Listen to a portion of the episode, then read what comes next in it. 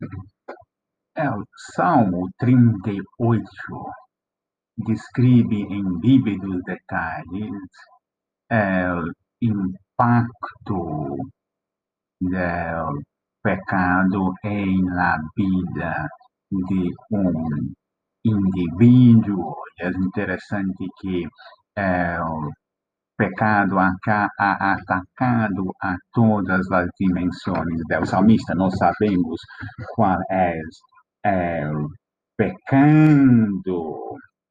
A mão do Senhor está pesando sobre o salmista e isso afeta todas as áreas de sua vida, afeta seu corpo físico.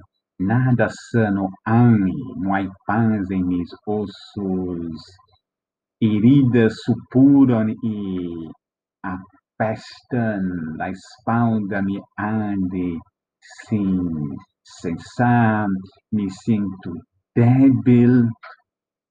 Uno não sabe, quizá não há uma distinção clara se esse, esse sofrimento físico é uma consequência direta do tipo de pecado que praticou ou é algo enviado diretamente por el Senhor como castigo por ela pecando. As emoções do salmista, sua vida emocional interna também é pesando, me afeta, estou abrumando, totalmente abatido, todo o tempo ando afligindo, tenho um coração atribulando, que se agita, que se faltam um, poesas.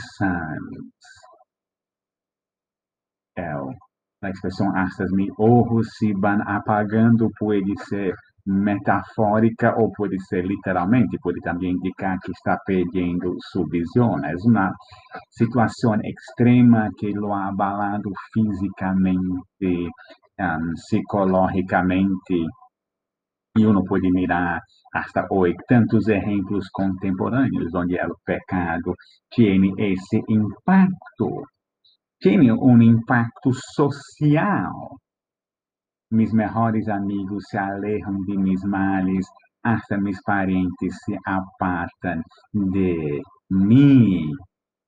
Uma sociedade coletiva em que sua identidade está diretamente relacionada à sua família e seus amigos, ser abandonado por a família e os amigos é algo devastador, uno não pode simplesmente buscar outros. E é compreensível, porque quem quer ser associado com um pecador, quem quer ser associado com um ladrão, um corrupto, quem quer ser associado com um mentiroso, um adúltero, um pedófilo.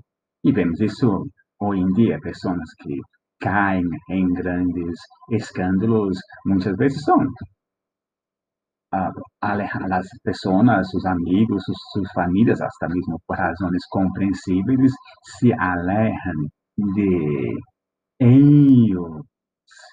Então, é algo que ha afetado toda a dimensões de sua vida e muitos agora estão se aproveitando. Sus, há quienes conspiram contra minha vida, buscam me mal e tratam de arruinar-me. É no momento em que outras pessoas podem estar mirando sua fortuna, sua propriedade, suas possessões e buscar maneiras, já que ela está assim, nessa situação tão difícil, de aproveitar-se de isso. E nesse momento, o salmista simplesmente se queda sem recurso.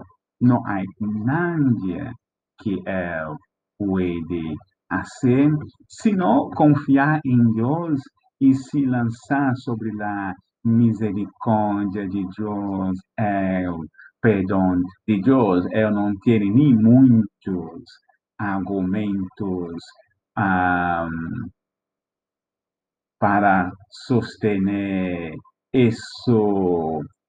Simplesmente pode confessar sua maldade, para ver se Deus lhe echa o peso do pecado. E o Salmo termina, então, com esse pedido quase desesperador. Senhor, não me abandones. Deus mío, não te alejes de mim. Senhor, mi Salvador, bem pronto em minha ajuda. Quizá a diferença de um cristiano que se encontra em uma situação semelhante é que ele pode orar essas mesmas palavras confiante em el perdão que ele recebeu por intermédio de Jesus Cristo.